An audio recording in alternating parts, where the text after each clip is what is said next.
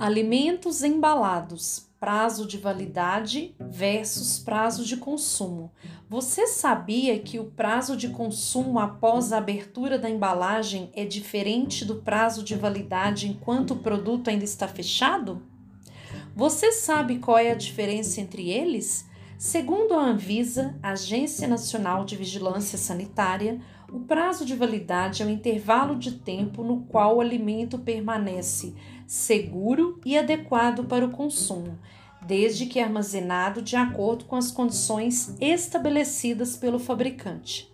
Um alimento não pode ser importado, exportado, vendido ou entregue ao consumo após o seu vencimento, e o seu consumo não é recomendado pois não é possível garantir sua segurança e qualidade.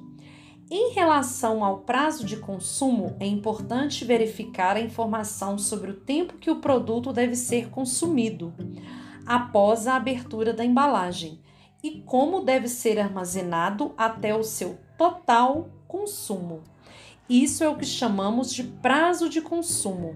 Uma dica é fazer uma etiqueta com o nome, data de abertura do produto e prazo máximo de consumo após aberto, e colar na embalagem.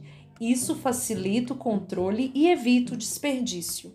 Conteúdo produzido pela Subsecretaria de Segurança Alimentar e Nutricional.